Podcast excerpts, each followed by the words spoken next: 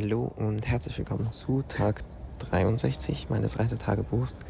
Ich bin aus Sevilla abgereist und ähm, habe den Morgen eigentlich nur noch damit verbracht, dass ich gepackt habe. Ähm, ich war noch frühstücken. Ähm, das bin ich wirklich stolz auf mich, dass ich das mit dem Frühstücken so gut durchziehe, weil als ich noch in der Schule war, habe ich nie gefrühstückt und ich merke einfach, dass es mir grundsätzlich viel, viel besser geht, wenn ich am Morgen was esse.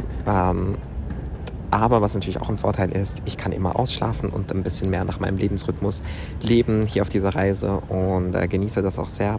Ich bleibe jeweils einfach sehr lange in der Nacht wach.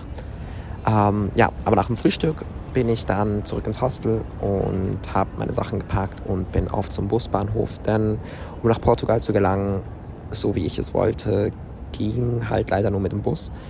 Und ich habe mich dann in so einen dieser Busse gesetzt und bin zwei oder drei Stunden nach Faro gefahren, eine kleine Hafenstadt in Portugal. Die Busfahrt war, war eigentlich ganz angenehm tatsächlich. Ich war nur ein bisschen verwirrt, weil sich die viel länger angefühlt hat, als sie von der Uhrzeit her war. Hab dann irgendwann realisiert, dass Portugal Zeitverschiebung hat und wir eine Stunde hinterher sind. Richtig crazy.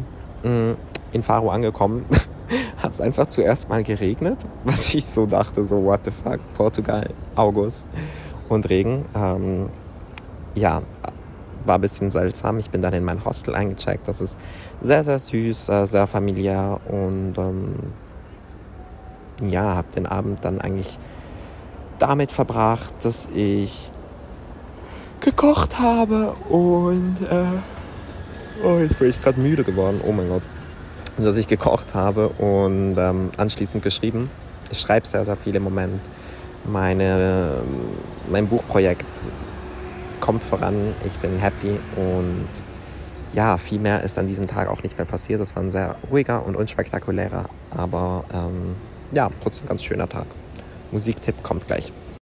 Ich habe es bestimmt schon mal empfohlen, aber das Tape von Asum weil du es liebst, Deutschrap, aber sehr sehr anders, sehr schöne Lyrics. Ähm, Habe ich auf der Busfahrt gehört. Ja,